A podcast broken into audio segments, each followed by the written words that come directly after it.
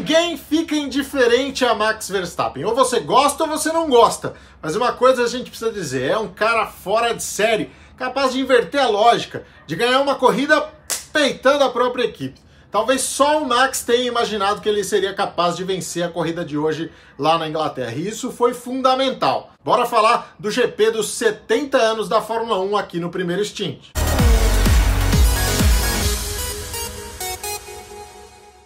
Você, o que é que teve mais peso na vitória do Max Verstappen em Silverstone? A pilotagem dele, irretocável nessas 52 voltas, ou a estratégia da Red Bull de largar com os pneus duros, que em tese eram os mais lentos, mas acabaram sendo aí os melhores do fim de semana? É a resposta que você pode deixar aqui nos comentários. A minha opinião é muito clara. A gente teve uma imensa contribuição da Red Bull, seria impossível chegar lá sem isso, mas o fator chave, para mim, não foi nem a pilotagem, foi a personalidade do Max Verstappen de peitar a equipe ainda nas primeiras voltas, quando recebeu e ignorou a mensagem para cuidar dos pneus. Isso é Max Verstappen, um cara que faz diferente, que foge do comum e que tem o suporte da equipe para fazer isso, né? Não é fácil assim. Eu não consigo ver outro piloto que possa decidir a estratégia dentro da pista ele mesmo, né? Que diz pro engenheiro, ó, peraí, filhão, eu decido aqui, eu sei o que eu faço. Acho que talvez o Hamilton, mas não tenho tanta certeza assim. E quem diria que uma semana depois de perder a corrida na Inglaterra, também, na minha visão, por um erro de estratégia, dessa vez a Red Bull caprichou e deu a chance ao Verstappen de saber o que ele faz. Antes da gente seguir com o nosso papo, já deixa aí o seu like, já se inscreva no canal. A gente tem a meta de chegar a mil inscritos antes do final do mês e você se juntar aqui com a gente é fundamental. Pode comentar também e principalmente, se você der um dislike, Conta pra gente por que que foi, senão a gente fica perdido aqui sem saber e não consegue aprimorar o conteúdo para você, beleza? Bom, voltando a falar do Max, esse corridaço dele incluiu aquela ultrapassagem espetacular sobre o Valtteri Bottas na volta 27. É claro que os pneus do Bottas já estavam meio cansados, né? 14 voltas já, mas mesmo assim foi uma manobra de quem estava ali para ganhar mesmo e eu acho que aquilo ali selou a conquista sem dúvida alguma. Especialmente porque depois a gente notou o quanto Hamilton estava perdido com a situação, né? Desconfiando da calibragem do Max, que poderia estar tá fora do padrão seguro recomendado pela Pirelli, enfim,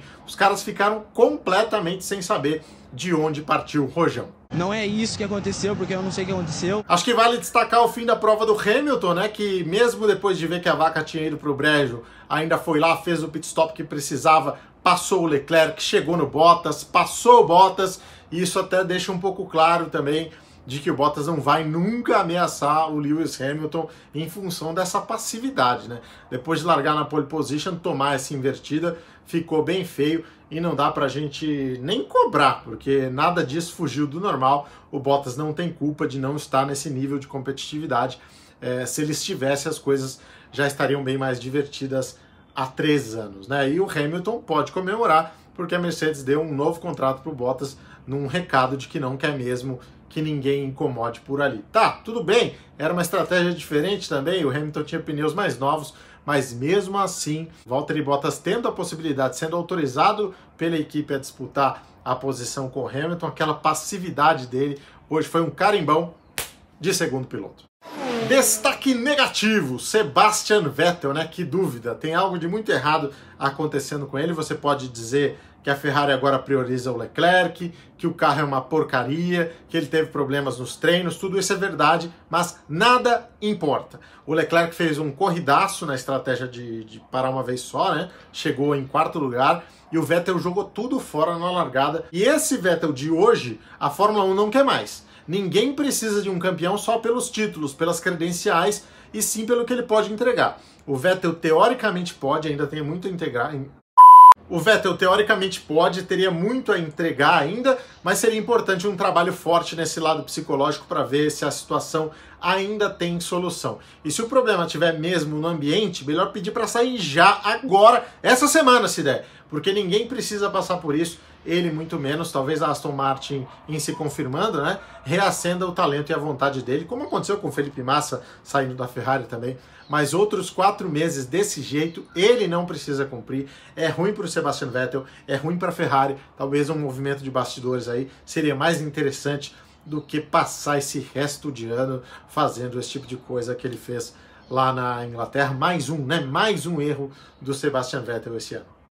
Destaque positivo, acho que não é surpresa para ninguém, Nico Huckenberg, menos pela corrida, já que com três paradas aí, né, não dava pra fazer muita coisa, foi uma estratégia horrorosa, mas pelo que ele fez no treino classificatório, né, alcançando o terceiro lugar e deixando claro que tem muito lugar ainda na Fórmula 1, que tem muita possibilidade de seguir na categoria, que é uma pena ter ficado fora nesse ano. Quem sabe novas oportunidades não surjam aí no caminho do Hulk. Bora ouvir as melhores frases do GP? Solta aí. Tá tudo ok?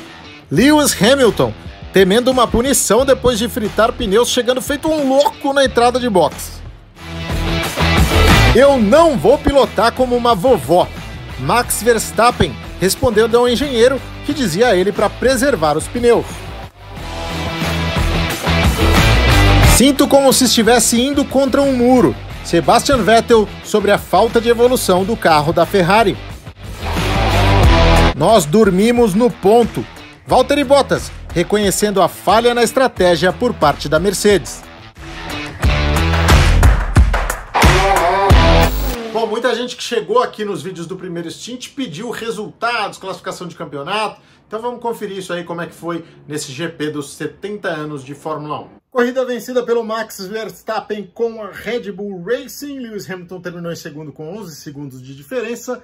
Valtteri Bottas foi o terceiro o Charles Leclerc o quarto, Alexander Albon o quinto, boa corrida de recuperação do Albon, o Lance Stroll em sexto, Nico Huckenberg em sétimo, Esteban Ocon em oitavo, Lando Norris em nono e o Kvyat em décimo lugar, marcando ponto com a AlphaTauri. Campeonato de pilotos agora tem Lewis Hamilton em primeiro com 107 pontos e o Max Verstappen é o segundo com 77.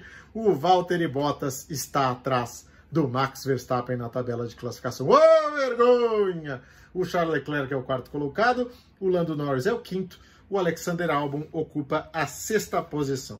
E com isso a gente encerra essa edição aqui especial do Grande Prêmio dos 70 anos de Fórmula 1 no primeiro stint. Você já pode deixar sua inscrição, pode dar o seu like. Caso não tenha gostado de alguma coisa e deixar um dislike, escreve pra gente o que foi que você não gostou, pra gente poder aprimorar o conteúdo. Compartilhe esse vídeo e principalmente deixe o seu comentário. Todos são lidos, todos são respondidos. E para completar, queria desejar aqui, claro, um feliz Dia dos Pais. A gente se fala na semana aqui no primeiro stint. Um abraço!